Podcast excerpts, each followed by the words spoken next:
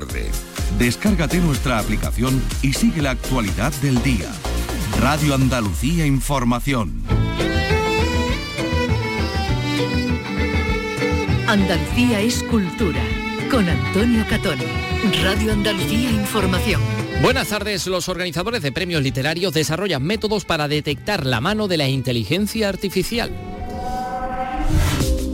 Dicen que es más fácil efectivamente detectar su uso en la poesía más que en la narrativa. La clave estaría en la emoción y en la implicación personal del autor en su obra, pero claro, el dilema en este sentido es que para comprobarlo pues habría que abrir las plicas y romper el principio de anonimato. Enseguida vamos a hablar de ello con el director de la Fundación José Manuel Lara, que otorga varios premios literarios de diverso tipo en Andalucía. Hablando de nuevas tecnologías, Málaga acoge hoy el CM Málaga, el foro que relaciona la eh, tecnología en los museos y donde se van a proponer soluciones digitales innovadoras para difundir el valor de las colecciones, como por ejemplo hologramas. Que todos los museos puedan tener nuestros dispositivos holográficos para poder ofrecer contenido y que la gente pueda ver esas obras de arte que solo están en algunos sitios y que no se mueven.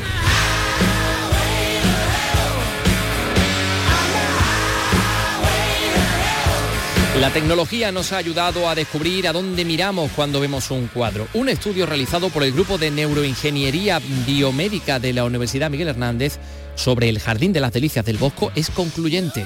El infierno nos gusta más, o al menos pasamos más tiempo observando eh, la tabla del infierno. De ahí que escuchen ustedes esta autopista al infierno de ACDC.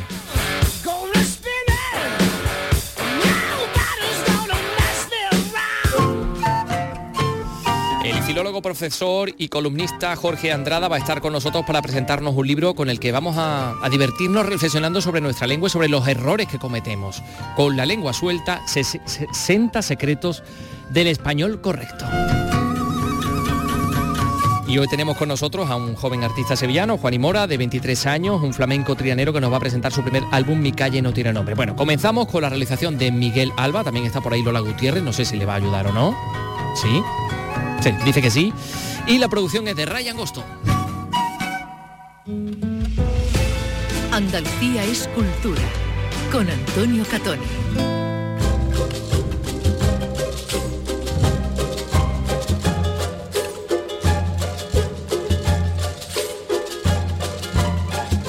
La inteligencia artificial y los concursos literarios. ¿Se tienen que establecer nuevos filtros para admitir eh, obras originales? Bueno, originales, claro, si están hechas por inteligencia artificial, evidentemente no, no serían originales, ¿no? ¿Cómo van a detectar los organizadores de concursos literarios si una obra está hecha con inteligencia artificial o no? Bueno, pues se nos ha ocurrido preguntarle todo esto al director de la Fundación José Manuel Lara, que entre otros premios pues otorga el Iberoamericano de Poesía Hermano Machado, el Premio de Novela Felipe Trigo, Mi Libro Preferido, que es un concurso también infantil y juvenil. En fin, de premios sabe bastante. Pablo Morillo. Pablo, ¿qué tal? Muy buenas tardes. Buenas tardes, Antonio. Bueno, eh, es eh, un reto increíble el que presenta ahora la inteligencia artificial para, para los organizadores de premios, para vosotros también, ¿no? Sin duda, sin duda es un reto apasionante y a la vez eh, eh, un poco eh, un caladero de cabeza, porque, porque en función del tipo de premio que sea, la inteligencia artificial puede o no puede tener mayor participación o mayor influencia. El otro día precisamente presentamos el premio Hermano Macho de Poesía que hacemos con el Ayuntamiento de Sevilla y ahí precisamente la, cuando, hice la presentación dije que había que poner en valor el, el, papel de los poetas y de la poesía porque si en algo creo que la inteligencia artificial no puede entrar es en eso. Es decir, es muy difícil que inteligencia artificial pueda emocionarnos como nos emociona un poeta. Entonces eh, decía que, que yo no veía un, que un premio Machado de poesía lo ganara una máquina, una, una, una inteligencia artificial. Ahora, un concurso de relatos de, de narrativa, sobre todo si es narrativa corta, eh, tengo mi duda. Tengo mi duda hasta qué punto mmm, como la inteligencia artificial siga creciendo como crezca, algún día no nos, de, no nos llevemos una sorpresa. ¿Qué tipo de filtros se podrían poner para detectar si un trabajo está hecho mediante esta herramienta o no?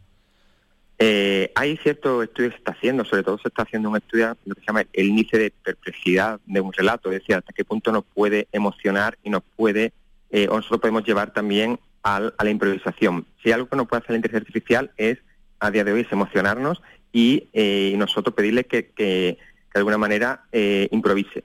Entonces yo creo que habría que meter, eh, sobre todo, eh, nosotros en el caso, ahora solo tenemos que, como bien has dicho, tenemos que convocarlo en la siguiente, la siguiente edición de Emilio Preferido, que es, un, concurso literario para chicos de secundaria, lo que le pedimos con algún relato de cuál es su libro preferido y por qué. Yo creo que eh, estamos, estamos trabajando en, en qué eh, rúbrica meter ahora nuevas para salvar el tema de la inteligencia artificial y sin duda todos van en la línea de la emoción, es decir, la emoción y la relación con tu vida personal. Es decir, todo el mundo puede hacer un resumen y la inteligencia artificial la hace de la serie de Tormes. Pero si tú le pides al chico que te diga en qué momento de tu vida te has visto mm, identificado con la serie de Tormes, o en qué momento de tu vida te has visto identificado con el personaje del libro, o, qué enseñanza a tu vida personal te ha llevado ese libro, ahí ya, al meter un tema personal, un tema de emoción, es muy difícil que la inteligencia artificial pueda, pueda entrar. Entonces yo creo que todo lo que sea eh, mm, emociones, eh, aplicaciones a tu vida personal, y temas de improvisación, perplejidad y ilusión, eso la inteligencia artificial todavía no lo tiene trabajado. Mm, ¿Y, cómo lo podéis vosotros detectar? No sé qué, qué procedimiento se puede establecer para, en un concurso literario, como los que vosotros convocáis o cualquier otro, ¿no? Una entrevista personal, un no sé, ¿qué, qué, qué, se puede hacer para, para, exactamente detectar si hay emoción, si hay verdad en un relato? Eh, por ejemplo, en el, en el tema de poesía, como te he comentado, no me preocupa tanto, ¿no? Porque eso se palpa, se ve. Eh, en, un el, en el premio de novela de Felipe Trigo hay un, hay un prejurado mm, o una comisión lectora que hace un primer eh, filtro de, la, de, las horas que llegan y, ahí sería complicado. Yo creo que ahí sería complicado si te llegan 500 novelas, eh, cómo tenerte una entrevista personal con cada uno de los autores para ver, eh, pero sin duda también en el momento que tú pides una entrevista personal con el autor, estás abriendo la plica y estás rompiendo el, el, anonimato, claro. del, libro, claro. Entonces, y aún así, eh, pensemos, es decir, una inteligencia artificial no se va a presentar sola a un concurso, o sea, detrás de esa, eh, es decir, eh, detrás de esa inteligencia artificial tiene una persona que es la que manda a la máquina que haga esa, esa, esa narrativa y la, y la presenta al concurso. Es decir, a, mismo ningún ordenador se va a presentar por, por iniciativa propia en un concurso. Es decir, que siempre hay detrás una persona. ¿Qué es lo que pasa? Que toda esa persona eh, tú, tú sí le puedes, pero eso es igual como tú, perfectamente sabes cuando tú a una persona le has leído este libro, sí, y tú le haces tres preguntas y tú perfectamente es si lo ha leído en diagonal o se ha leído el libro realmente. Pues yo creo que, que un poco va ahí, eh, por ahí en la, línea de decir, hablar con los autores, lo que pasa es te voy a decir, que si tú hablas con el autor, estás rompiendo el anonimato, estás rompiendo la aplicada. Es decir, que aquí yo creo que hay todavía mucho por trabajar en este tema, yo creo que todavía no se ha llegado a enfrentarse eh, cara a cara con realmente con el problema que esto supone pero, pero yo creo que el tema va a estar sobre todo en, ver no tanto eh, que el autor pueda transmitirte esa emoción, sino ver si el texto te lo transmite a ti o no te lo transmite. Yo voy a decir todo lo que sea eh, que el texto te transmite, te transmita la implicación personal y emotiva del autor, es una máquina no, no, te lo, no te lo puede hacer. Bueno, pues vamos a ver qué sale de todo esto y cómo nos eh, somos capaces de detectar un fraude, porque esto en definitiva es un fraude, si no nace de la mente, de la creatividad de, las personas, pues eh, nos está engañando a todos. Totalmente. Así que mm, no, sería digno de recibir un, premio como, como este, que son tan prestigiosos. otra, otra cosa es que si no pongamos que todos los proyectos que estamos barajando es eh, hacer de manera voluntaria un concurso en el que enfrentemos eh, relatos hechos por persona con relatos hechos por máquina. Y a lo mejor, viendo la diferencia, somos capaces de ver dónde, cómo podemos meter el filtro para diferenciarlos. Es decir, que igual nos proponemos un, día de esto hacer un concurso y de relato entre jóvenes, por ejemplo, y meterles al cura de manera, de manera intencionada relatos hechos por personas y relatos hechos por máquina. Y ver si el jurado es capaz de diferenciarlo. A lo mejor teniendo, enfrentando a un jurado a esa dicotomía, a lo mejor somos capaces de ver si, oye, a lo mejor eh, estamos pensando en una en un, en, un, problema que realmente no va a existir. Es decir, si realmente le metemos a un jurado, oye, aquí tiene 10 novelas finalistas, nosotros de manera intencionada metemos 5 hechas por una máquina y 5 por personas, a lo mejor jurados perfectamente se diferenciarlas. Bueno, sería una posibilidad también. Pablo Morillo, director de la Fundación José Manuel Lara, muchas gracias por estar con nosotros. Nada, gracias a vosotros. Un abrazo.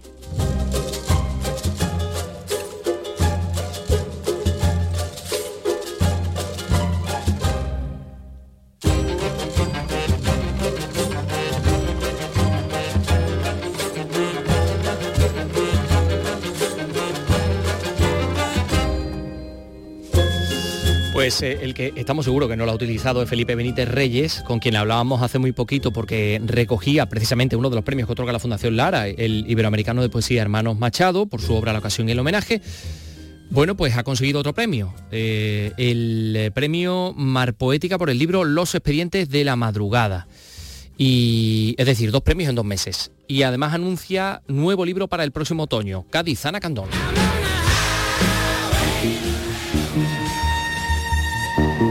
Poesía para interpretar y entender el mundo. Felipe Benítez Reyes aplica esta máxima a cada creación.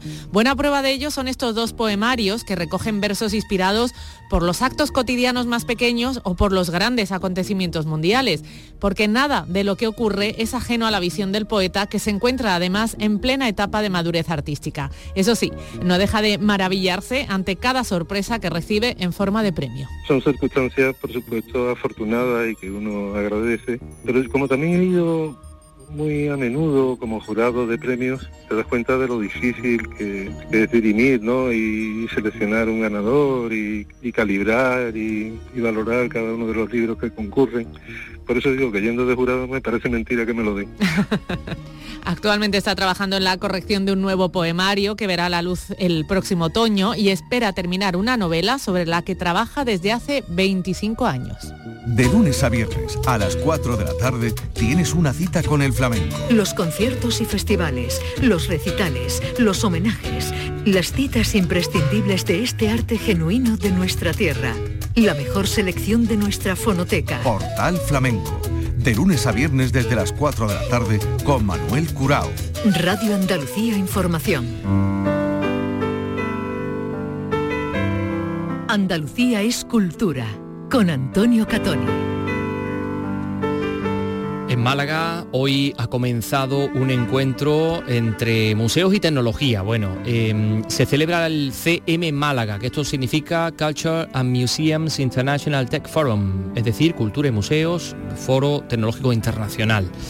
En el Palacio de Ferias se celebra esta tercera edición del Congreso en el que se conocen soluciones digitales innovadoras para los museos. Nos lo cuenta María Báñez. Más de un centenar de museos de una veintena de países se reúnen en este Congreso para ofrecer una visión global sobre la innovación cultural. Aquí se dice que los museos pueden reinvertirse gracias a los avances tecnológicos para captar más visitas. La jefa de comunicación del Palacio de Ferias, María Sánchez. La tecnología, la innovación la estamos viviendo todos en nuestro día a día y el, el mundo de la cultura y de los museo no se puede quedar atrás. Entre las novedades, hologramas para acercar las obras de los museos, en este caso de Frida Kahlo. Que todos los museos puedan tener nuestros dispositivos holográficos para poder ofrecer contenido y que la gente pueda ver esas obras de arte que solo están en algunos sitios y que no se mueven. O viajes en realidad virtual compartida para conocer en tres minutos los pueblos que queremos visitar. Solemos trabajar con ayuntamientos y suelen estar en la oficina de turismo. Por toda Andalucía tenemos muchos sitios, como en Vejer, en Casares, en Matalascaña también tenemos. El Museo Picasso de París, el Contemporáneo de Viena, el Winnie Museum de Nueva York o el de Hong Kong,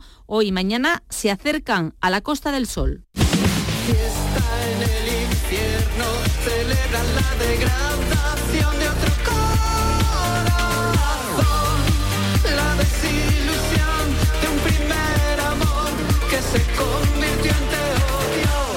pues hablando de museos, vamos a hablar del Museo del Prado y de uno de los cuadros, desde luego, mm, favoritos de un servidor como es el Jardín de las Delicias del Bosco.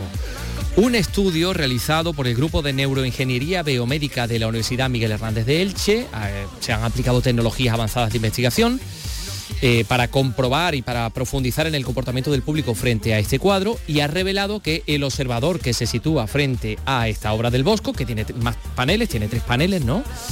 Eh, pues se detiene. ¿Dónde se detiene más? Presta más atención a la tabla que recoge el infierno. El tiempo medio de contemplación de la obra en completa, eh, al completo supera los cuatro minutos, pero es que al infierno se dedica mucho más tiempo. Por ejemplo, al, al panel del infierno se dedican 33 segundos frente a los 26 de la tabla central y los 16 que se dedican al paraíso, o sea que el infierno nos interesa mucho más. Y otro de los resultados más ilustrativos de este estudio ha sido la obtención del recorrido típico cada una de las 52 personas que han analizado a través de unas gafas, ¿no? Pues han realizado eh, con su mirada al observar el tríptico.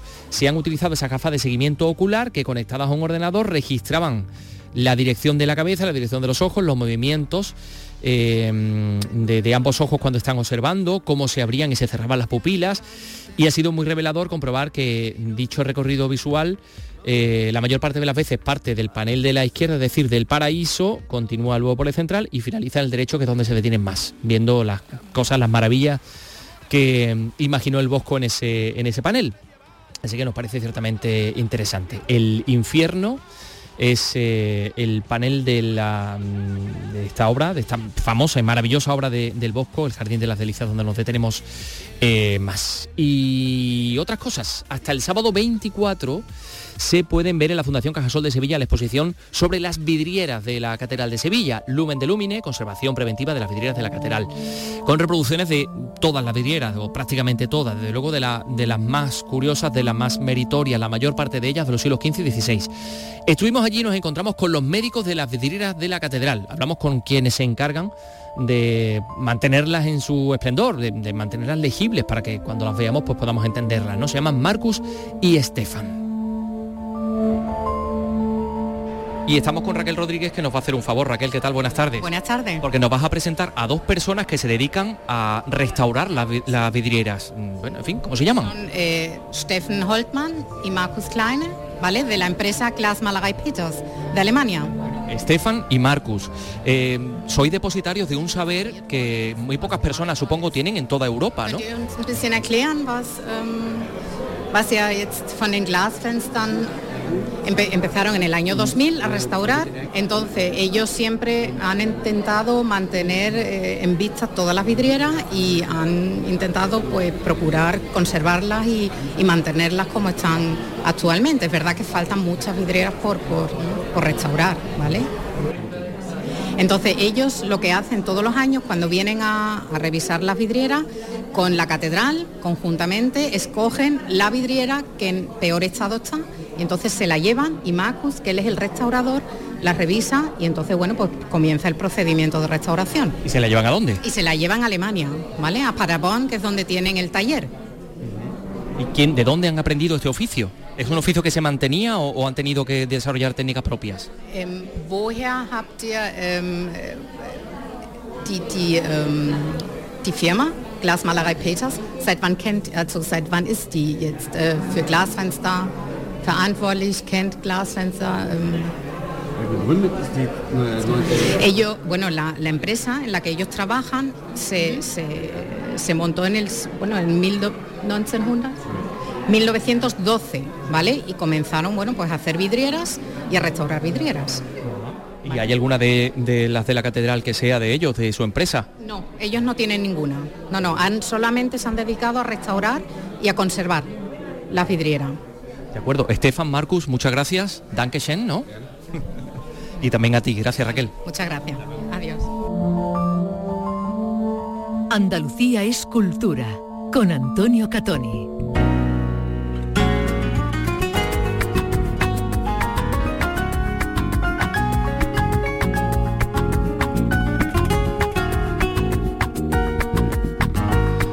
programa tenemos de todo, desde luego. Eres esa mañana de primavera. Por ejemplo, ha venido a hablar con nosotros un joven artista sevillano, lo están escuchando, se llama Juan Mora, tiene 23 años, es del barrio Betriana y nos presenta su primer álbum, Mi calle no tiene nombre. noche de luna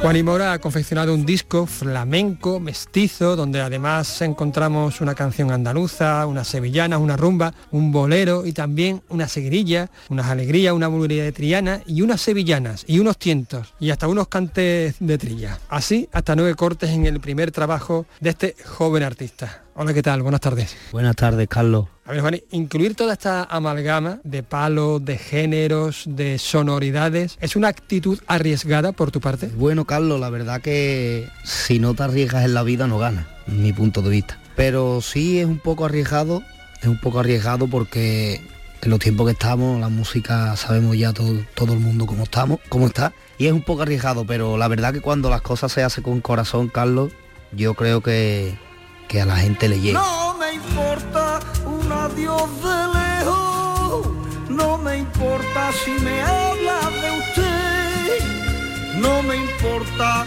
si no te detienes, si acaso comprende que siempre estaré.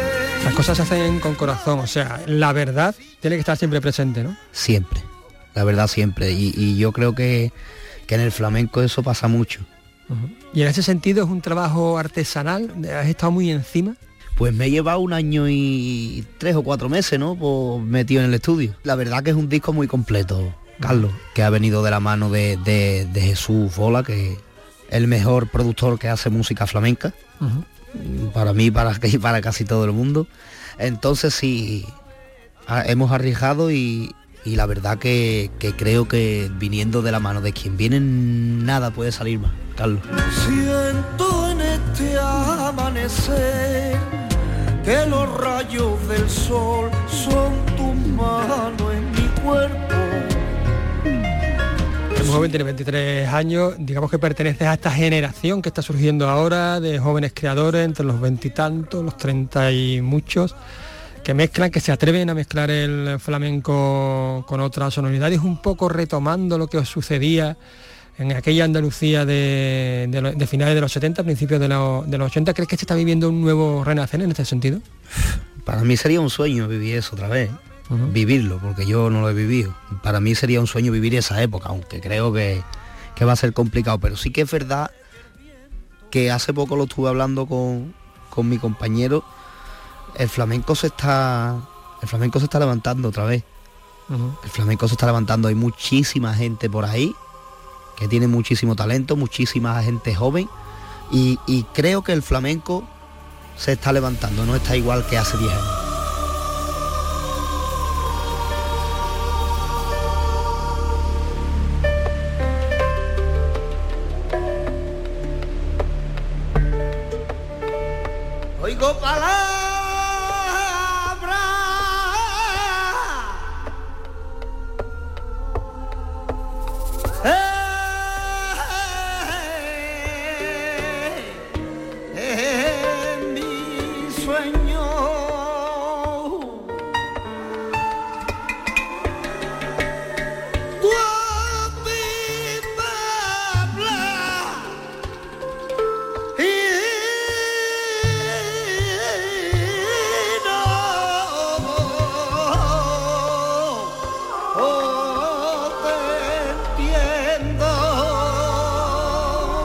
Eso has confeccionado un disco también tan variado? Queríamos hacer un disco flamenco saliéndose de lo que es el cantador y la guitarra, porque el flamenco, mm, quiera o no lo ve, que lo que hemos visto siempre es el cantador y una guitarra.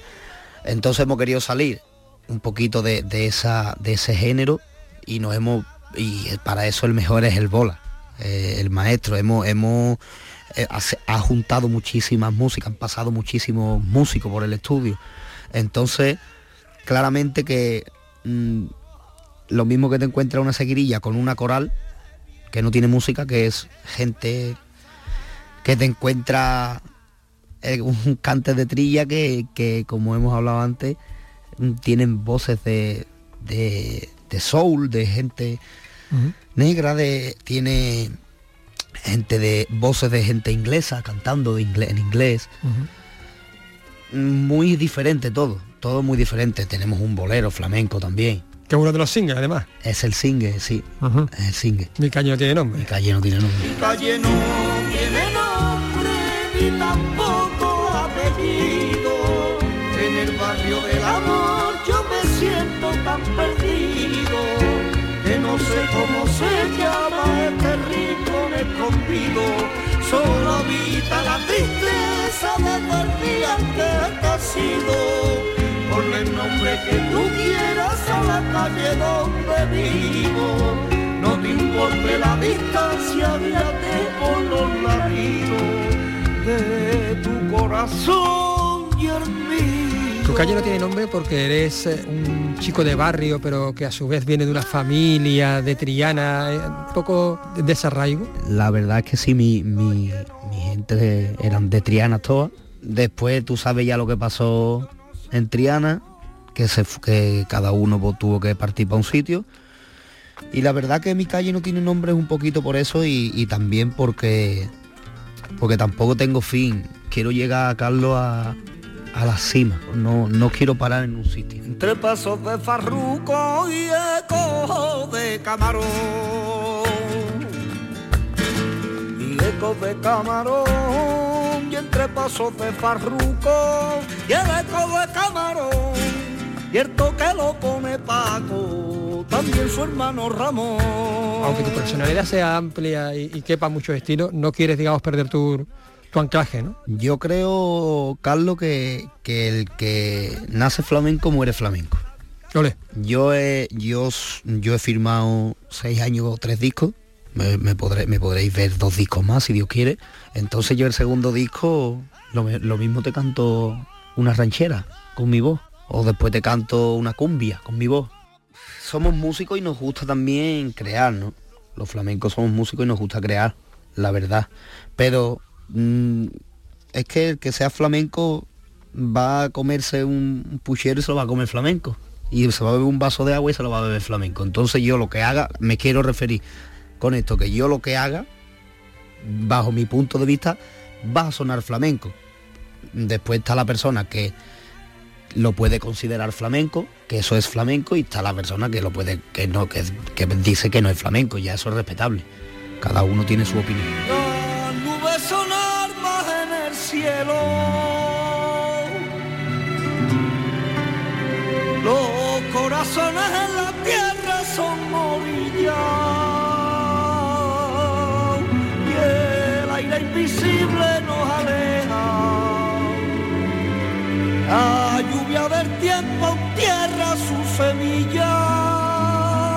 ¿Cuáles son tus referentes?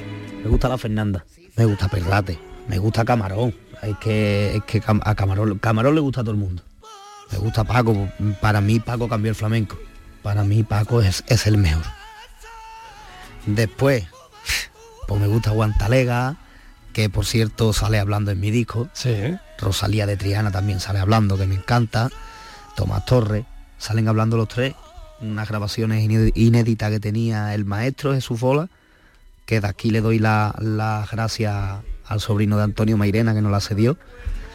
Y, y eso, lo que, te, lo que te digo, Carlos, a mí me gusta, a mí me gusta lo bueno. O sea, a mí me gusta lo bueno, porque también me gusta Michael Jackson, también me gusta Bob Marley, me gusta lo bueno. Lo que hemos dicho antes, ¿no? Te gusta la verdad, ¿no? Exactamente, me gusta la verdad, me gusta la, la gente que hace música de verdad, pero el flamenco es muy relativo. A mí es que el flamenco es que de cada uno me llevo, ¿sabes? Me llevo un, un- un cachito. A lo mejor de Enrique Morente me llevo algo, después escucho a Chiquetete y me llevo otra cosa, después escucho a Paquiro que en Gloria esté también. me gusta escuchar, me gusta escuchar. Chiquetete cantaba la soledad de Triana como nadie, ¿eh? Qué bonito. Cuando decía chiquetete, en la puerta al matadero estaba mi abuelo Curro dándole plantar sombrero.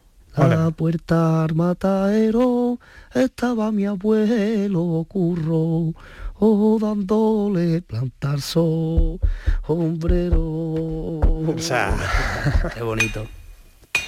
Toño, vamos a recordar las fraguas de tu Juan el Pelao. Antes va bien zacató por toda en el mundo. Así se canta en Triana. ¡Oye! ¡Vivan los cantes buenos! Tiene maceta de geranio color granate. ¡Osa! ¿Cómo se canta Triana? De rosas en los balcones y de romero y en los arriates. Tiene patios donde niños juegan a ser toreros y esculturan sus paredes de alfarero trianero. Acabas de, de editarlo en formato físico, lo tenemos en vinilo, o sea, en vinilo en CD. No sé si lo sacarás también en vinilo. Pues en vinilo creo que también. En, en, vini- en vinilo creo que, que también está. Sí, Carlos. Muy bien. Y Yo no lo tengo desde luego y de aquí también le digo a, a hermana y a Jesús de Fariña que lo- yo lo quiero tener de, de vinilo también. Juani, eh, acabas de, de editarlo como decimos, se puede comprar ya, ya está en las tiendas, pero ¿cuándo se publica en, la, en todas las plataformas? Pues mira, en las plataformas digitales se publica el día 6 de julio. El día 6 de julio. De julio. Mira, pues lo tenemos ya aquí a la puerta Ya de la aquí, si Dios quiere. Aquí a la puerta de la esquina. ¿Y cuándo lo presentas en, en concierto? Pues mira, mm, Carlos, ahora mismo estamos mm, de promoción. Sí. Es mi primer disco. Eh, tengo una suerte increíble de grabar un disco. Con, 24, con 23 años lo he grabado. eh, cumplí 24 hace dos o tres días. Tengo una suerte inmensa. mm, es mi primer disco y ahora mismo estamos con la promoción que, que- que me ha tocado la lotería porque me llevo tres o cuatro meses de promoción para allá, para acá, para todos lados. Después, si Dios quiere, nos vamos a Sudamérica en noviembre. Anda. Nos vamos a Sudamérica que hacemos Perú, hacemos Ecuador, hacemos Panamá y terminamos en Miami. Y después nos venimos ya que, que las navidades hay que comerse las uvas si Dios quiere. Entonces ya hasta el año que viene. El año que viene presentamos el disco ya en España. El Gran Teatro del Huelva lo tenemos ya, ya, ya pondremos fecha. Y después en el López de Vega. Sitio emblemático de aquí de Sevilla. En el López de Vega que todavía no hay fecha, pero está ahí ya. A la espera de verte y de disfrutar este disco en directo, nos quedamos con este cante por trilla, hombre, que me ha llamado a mí la atención. Muchísimas gracias. Ole, a ustedes, siempre.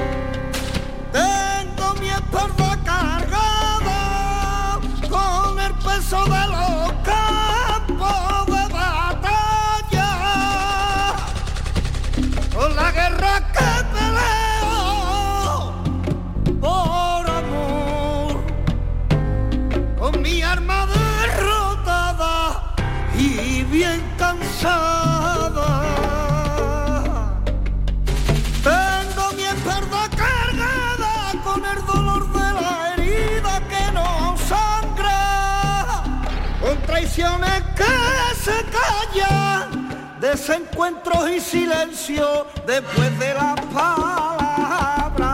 Poetas andaluces. Escucha el homenaje a la literatura de nuestra tierra. Siente el orgullo de ser andaluz descubriendo la obra de nuestros poetas con Rogelio Reyes Cano y Antonio García Barbeito. Poetas andaluces. Los lunes desde las 11 de la noche. Radio Andalucía Información.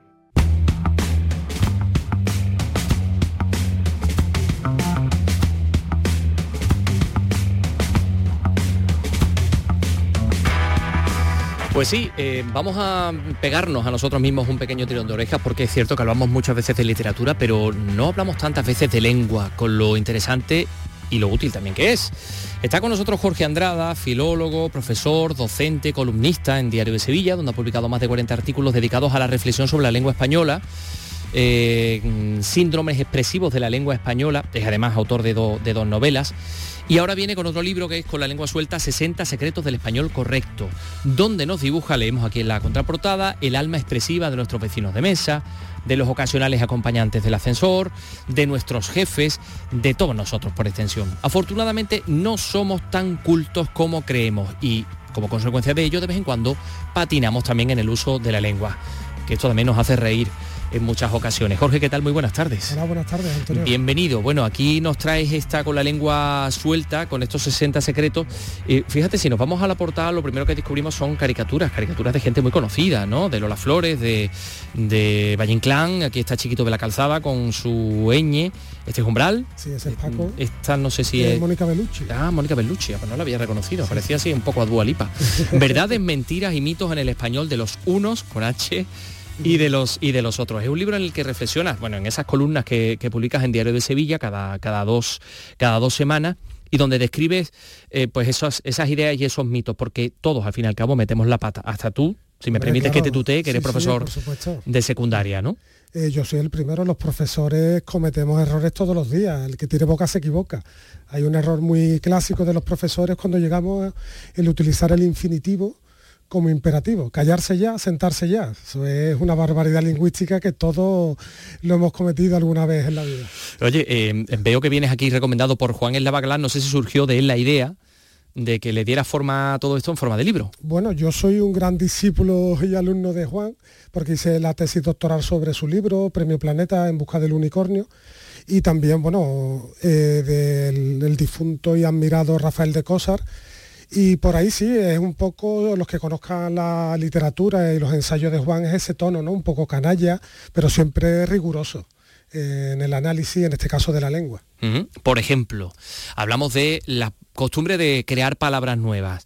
Eh, nos cruzamos en las calles con algún viejo joven ataviado con una indumentaria elegante de madurez impostada. Las empresas nos obligan a periodos de trabacaciones, atrincherados debajo de la sombrilla con la... sería trabajaciones, ¿no? ¿O qué? ¿O trabacaciones? Travacaciones. Trabacaciones, que es trabajo y vacaciones, Eso es, exactamente.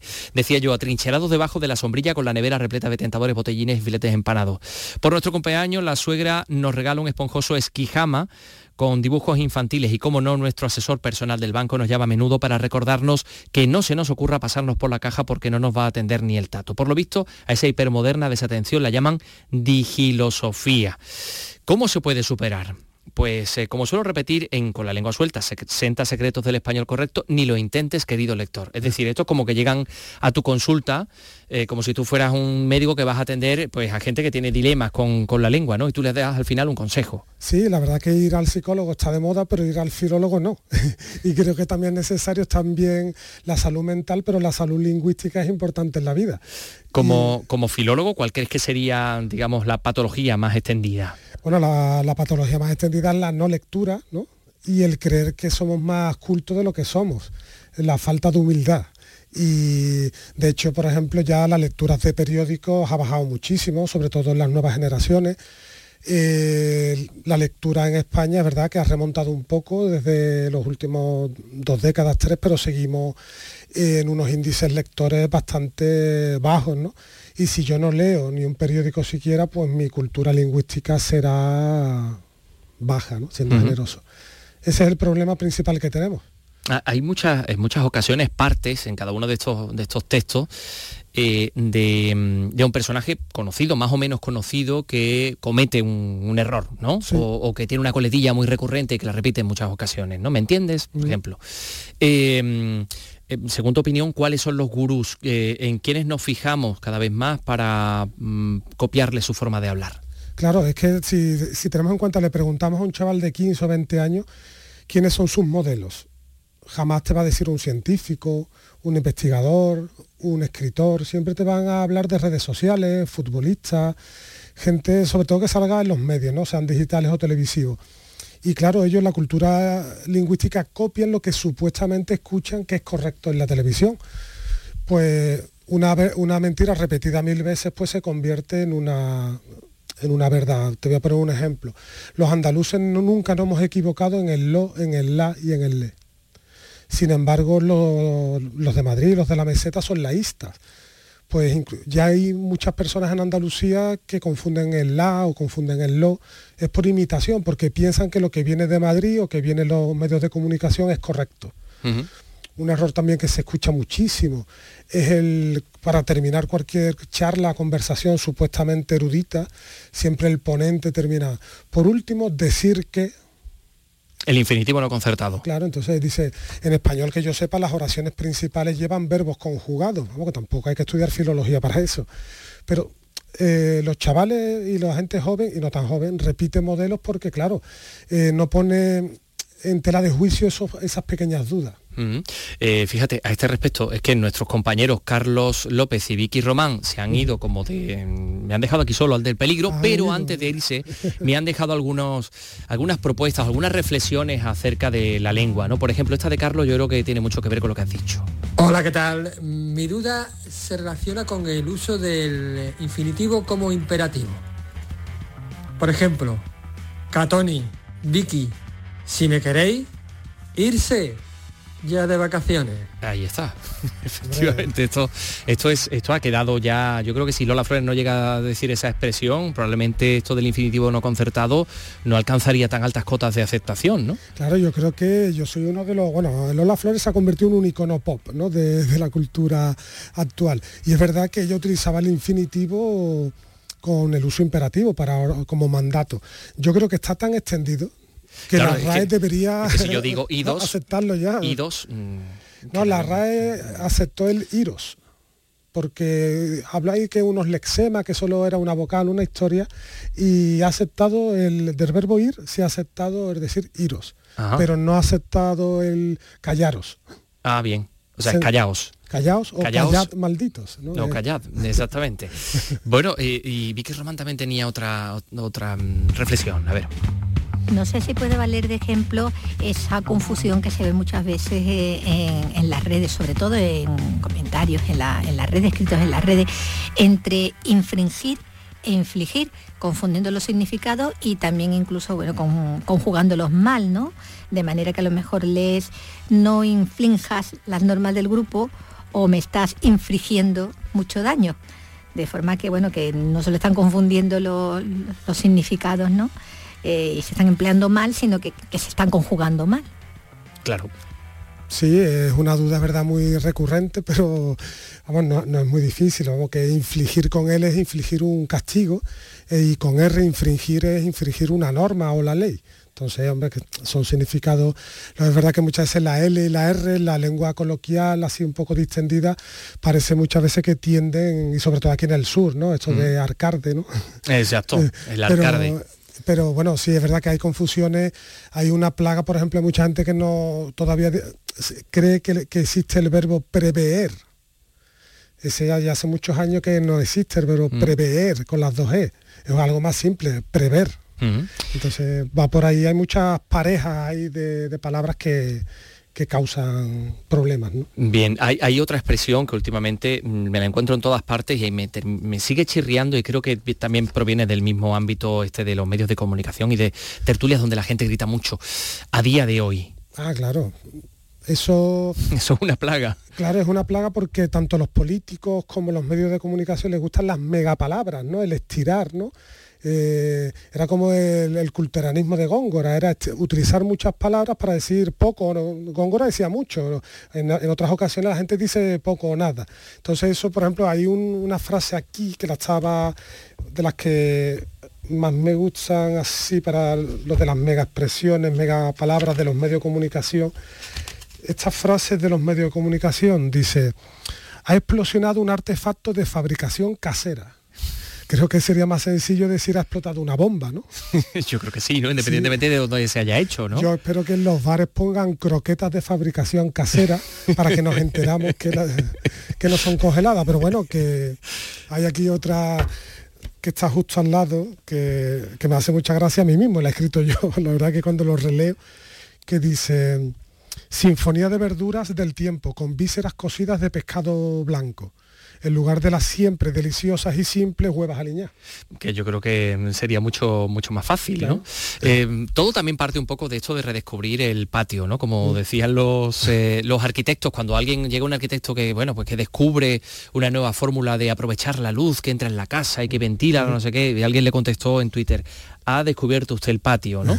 Eh, parece que realmente ya está todo inventado, con lo cual muchas veces en nuestra forma de hablar únicamente lo que intentamos es mm, eso que también tiene mucho que ver con todo esto, que es el postureo, ¿no? Es decir, que la gente piense que nosotros sabemos mucho y que por eso eh, elaboramos unos conceptos tan grandes, ¿no? Claro, es que yo creo que como en la vida y en la lengua menos, siempre es más. Lo, más difícil en la vida es ser profundo, explicarte bien, pero de forma sencilla. Y si vemos, por ejemplo, a los grandes escritores, vamos, no voy a descubrir a un tal Cervantes, ¿no? Hablaba del prodese delectare, ¿no? Enseñar deleitando, entreteniendo pero no intentando impostar un tono, un estilo, porque eso al final te descubren, se te cae. Al final la, gente no es tonta y al final se dan cuenta que solo hay cáscara, que solo hay envoltorio y por eso yo creo que debemos aspirar a ser sencillos, a no tener miedo a equivocarnos y si nos equivocamos, bueno, con rectificar o, que de sabios. Vamos, que de sabios, que no pasa nada. ¿Quién no se equivoca en la vida? Em, profesor de, lengua, de, literatura, eh, con, los chavales más jóvenes, ¿cuál sería, crees tú, la mejor manera de que ellos se acercaran a una materia tan, entre comillas, aburrida para muchos como es la, lengua, identificar un complemento directo, un complemento indirecto? eso, aunque la gente piense, incluso los padres, que no sirve para nada, pero por ejemplo la sintaxis sirve para ordenar las palabras en una frase. Yo les hablo mucho que hoy en día están condenados o tienen la suerte de tener que aprender a hablar inglés. El dominio de las lenguas extranjeras, si tú dominas tu lengua materna, es mucho más fácil.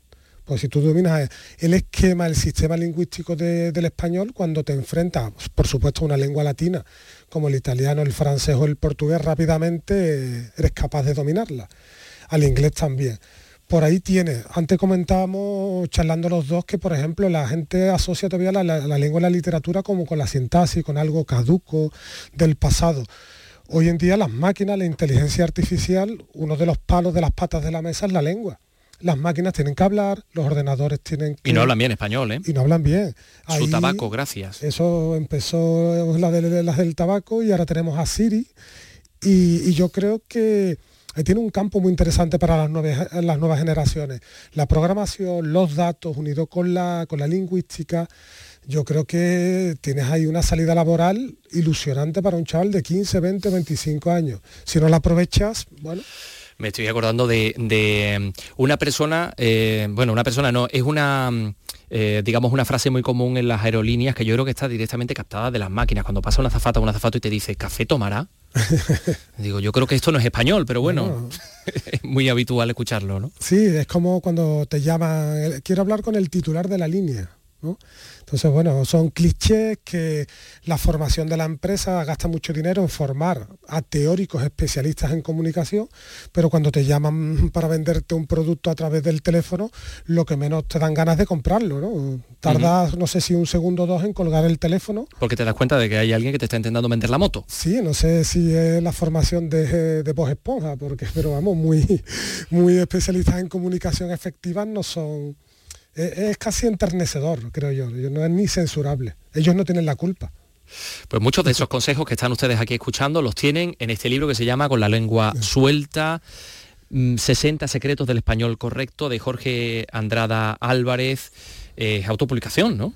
Sí, porque este, el tema de la lengua, las grandes editoriales, o eres un nombre muy conocido, y entonces sí, pero si no eres un, eres un simple profesor de lengua, ya es más difícil el tema. Entonces lo he publicado yo, he hecho mi portada eh, de forma profesional y claro, porque mi interés no es, yo voy a seguir dando clases, no es ganar dinero ni nada, sino eh, y ponerle un precio sobre todo accesible al público general. Pues nosotros lo recomendamos muy mucho. Eh, Jorge Andrada Álvarez, muchísimas gracias por estar con nosotros. Gracias a ti, Antonio.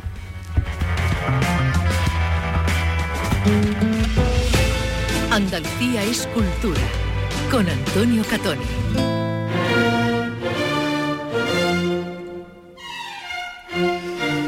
Las 3 y 47 minutos. Hemos visitado las obras de actuación en el último espacio del Monasterio de la Cartuja sobre el que había que actuar, la Cartuja de Sevilla, el claustro de Legos, aprovechando pues la necesidad de, de hacer ahí un par de salas de exposiciones. Eh, mm, bueno, eh, se va a ubicar esta sala, una gran sala de nueva planta en el centro del claustro, pero también la arqueología tiene su peso. Hemos recorrido todos estos espacios con las responsables de la intervención y que nos ha ayudado a desentrañar un poco qué, qué pasaba allí, cuál era la realidad de ese espacio, primero monástico, después fabril. Escuchamos. Estamos entrando en la que se conoce como sala abovedada, una sala que pertenece al monasterio de la Cartuja, que fue reutilizada por los Pisman cuando montaron aquí su fábrica de cerámica, pero que ha permanecido tal cual desde que los Pisman se fueron aquí en los años 70 del siglo pasado. Estamos con Esther Núñez porque esta es una de las salas que va a formar parte de esta intervención. Sala de exposiciones va a ser esta en, en concreto y aquí se han encontrado muchas cosas. Esther, ¿qué tal? Muy buenos días. Hola, buenos días, encantada. Bueno, vamos a ver, estamos hablando de tres, eh, digamos, tres salas, una fila de pilastras en, en medio, eh, no sé cómo se llaman estas bóvedas. Sí, son bóvedas todavía reminiscencia gótica, porque el monasterio de la Cartuja comenzó a construirse en 1400 y por consiguiente todavía eh, buena parte de su arquitectura, el núcleo más antiguo de su arquitectura es gótico todavía. Eh, de todas maneras, esa- ese sector, el, el sector concretamente eh, oriental, pues... Está más cerca del río. está, sí, efectivamente. Parece que está, tiene una serie de refacciones que son bastante posteriores. Es probable que luego en el siglo XIX pues ahí los Pisman hicieran alguna, algunas reformas, lo tenemos apuntalado, lo tenemos eh, pues mm, desprovisto de todo, de cualquier eh, tipo de, de, mm, de mortero, de cal, ¿no? Tenemos los ladrillos aquí a la vista, ladrillos trianeros propios de la, de la zona. Mira, aquí tenemos un poquito de... eh, único, yo estaba un poquito de pintura, esto es como una pintura al fresco. Sí, sí, sí, es como la parte de lo que sería un zócalo.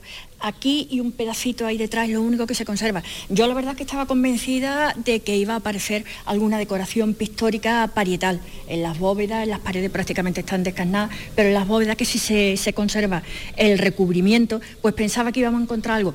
Pero precisamente buscando eso se han hecho una serie de catas y microcatas en la, en las bóvedas, en algunos sitios de las paredes, a ver si encontrábamos algo de pigmento, de pintura, pero no, solamente hemos podido apreciar estos dos. Un, un trocito muy pequeño de, de color, de color almagra, de color rojizo. Bueno, vamos a ver, en origen estamos en el contexto del claustro Belegos, es decir, los hermanos un poquito de segunda categoría dentro de los cartujos. ¿Para qué servía esta sala? Pues esa es la cuestión, es que no se sabe. Era una de las cosas que hacía, le daba más incentivo a la excavación arqueológica, porque prácticamente todo lo que es el conjunto monumental de la Cartuja tuvo intervenciones arqueológicas en lo que fue el horizonte pre-Expo 92, ¿no? Pero esta zona se había quedado siempre en reserva y realmente es lo único que queda virgen a nivel de conocimiento arqueológico de todo lo, que son el sustrato eh, que hay por debajo del pavimento que conocemos y entonces no sabíamos lo que nos íbamos a encontrar. Se suponía que iba a haber cosas porque evidentemente eh, en un edificio de estas características, lógico que lo haya, pero no sabíamos exactamente qué podía ser. Y uno de los intereses que teníamos en hacer la intervención arqueológica era el verificar si podíamos constatar qué uso tenía porque se ha hablado de que sea refectorio, se ha hablado de que, de que pudiera ser una, sala de profundi, que eran las salas en donde se velaban a a los muertos, a los monjes difuntos, y no se sabía. De momento eso no lo hemos logrado, pero sí estamos viendo un uso que se desconocía, que era el que en el subsuelo, en los niveles infrayacentes del pavimento covitano, de, Covitano me refiero a Santa, María, de las Cuevas. Efectivamente. Pues que están estas cisternas, estos aljibes para, para... Vamos a acercarnos. Eh, o sea que esto que estamos viendo aquí, bueno, vemos como una especie de, túmulo enorme que recorre la sala de un sitio a otro. Parece que por debajo hay un alcantarillado o qué es lo que hay. Eh, pues eh, al principio cuando empezamos a verlo por ahí pensamos que a lo mejor era porque los monjes tenían unas cloacas muy buenas. Entonces pensamos que pudieran ser algo de las cloacas. Fíjate que tenían tres bocas de cloaca y eso está además me acuerdo, el legajo era el 1773, que está depositado en el Archivo Histórico Provincial de Sevilla.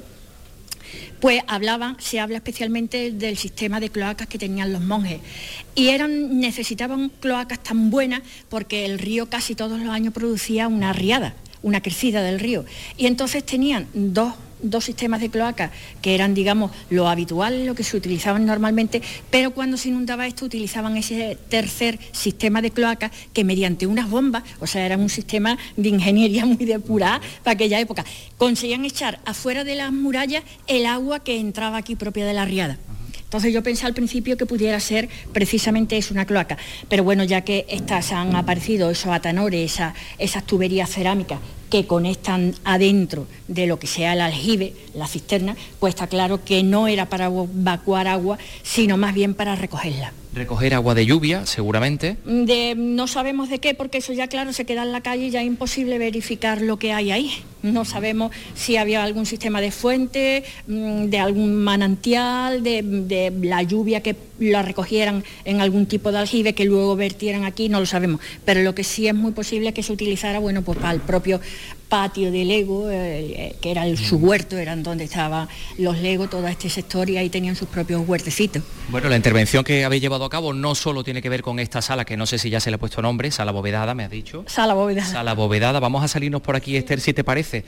Vamos a enterrarnos en el, en el propio claustro de, de Legos para hablar de, de, lo que se está haciendo aquí, porque claro, esta sala está ya construida y va a ser así, tal cual la estamos viendo, bueno, más o menos, evidentemente, pero aquí va a haber otro edificio y ahí no sé si en las labores de... pasa por delante Esther, por favor.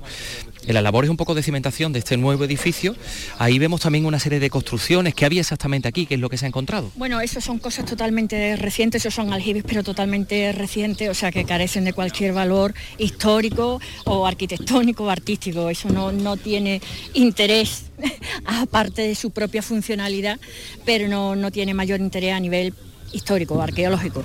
Luego por ahí se aparecieron algunos restos de la fábrica Pisman, pero bueno, eso ya se sabían que estaban ahí porque ya se habían documentado en la época que se hicieron aquí excavaciones antes de la Expo. Y ahora efectivamente lo hemos vuelto a documentar con los medios que se tienen actualmente que bueno pues han mejorado un poquito.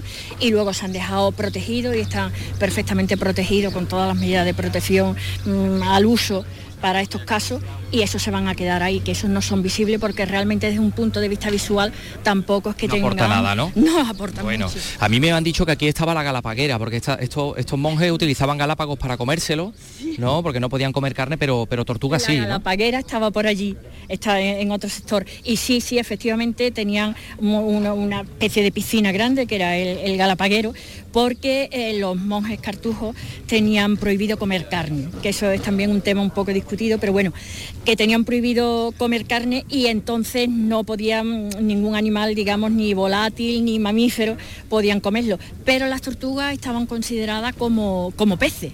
Y entonces, Vivían en el agua. Efectivamente, como eran acuáticos se consideraban como peces y entonces, bueno, pues, pues tenían allí su- sus galápagos y se los comían. Y seguramente habrán aparecido muchas conchas, ¿no? de las basuras. Y... Han aparecido muchas conchas y, y efectivamente se ha constatado que era una, una de las bases de su alimento. Bueno, la base de su alimento eran verduras, pan, queso y vino.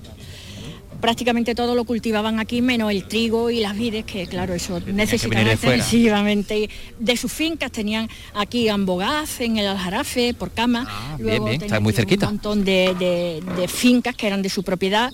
Los monjes cartujos de aquí, de Sevilla, eran muy ricos porque se abastecían en gran manera de donaciones Bien. de las familias más nobles de Sevilla. Además, este monasterio ha estado vinculado con, con las familias más importantes, bueno, no solamente de Sevilla, sino, sino de toda España prácticamente, porque Colón estuvo aquí mucho tiempo, mm, eh, todos los artistas, mm, escritores, literatos, pintores del siglo de oro, todo eso pasaron por aquí, todos los reyes desde Carlos I pasaban por aquí también, entonces era un monasterio muy rico y tenía muchas, muchas propiedades y ahí cultivaban trigo, vino, vamos, vide y todo eso. Bien, bien. Eh, si nos acercamos allá, a la zona donde están trabajando lo- los, obreros, que están ahí eh, pues eh, colocando los tablones para hacer una especie de muro, creo, Esther, que esas son la- las únicas celdas de legos que quedan todavía. Y, y las veo con las puertas, pero las veo unas pequeñas ventanitas que tengo entendido que es por donde metían la comida y sacaban una escudilla con sus... con, con las, mm, en fin, los excrementos y tal, ¿no? Bueno, sí puede ser.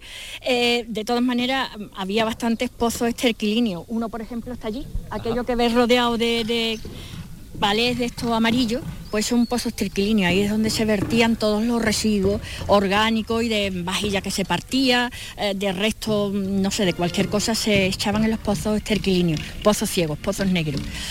Y ahí lo que estaban sobre todo en la parte superior eran los dormitorios de los legos. Era, estaba hecho en dos plantas y entonces, bueno, pues, pues en la parte de arriba estaban los dormitorios. Ahí hay una escalera que se conserva, que es de época, el pavimento es también de, ladrillos de la época monástica. Y bueno, esa parte se conserva bastante íntegra. Bueno, pues una intervención que nos va a permitir evidentemente ver piezas de propiamente de la cartuja que, es- que serán encontradas, como nos ha estado contando el arquitecto Francisco Reina, que formarán parte de la colección de la sala abovedada y todas las piezas que se restauren que van a estar en esta otra sala, pero también nos va a permitir conocer cómo era la vida de, lo- de los cartujos y cómo fue la- también la etapa fabril de este monasterio de la, de la cartuja. Esther Núñez, muchísimas gracias. De nada, en absoluto. Buenos días. Pues eh, nos hemos quedado sin tiempo de hablar de la caracolada lebrijana, pero no se preocupen que se lo contaremos todo, que se va a desarrollar del 6 al 15 de julio en la edición número 58 y, y también tendremos que hablarles de Take Off Dance, la compañía que va a abrir el día de mañana el Festival Internacional de Danza de Itálica. Nos vamos con un grande.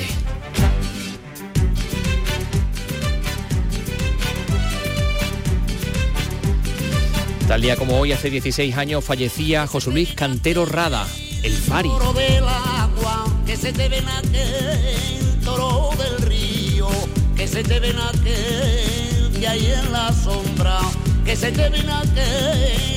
que hay escondido, pero aquel de la fuente, que nadie lo toque, que lo dejen tranquilo y no lo provoque.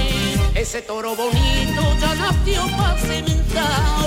José Luis Cantero eh, nació en Las Ventas, en Madrid, aunque su familia era propia- eh, originaria de, de Cuenca. A los 13 años empezó a trabajar en un bar, luego repartió fruta, luego fue jardinero, luego hizo el servicio militar, luego de taxista.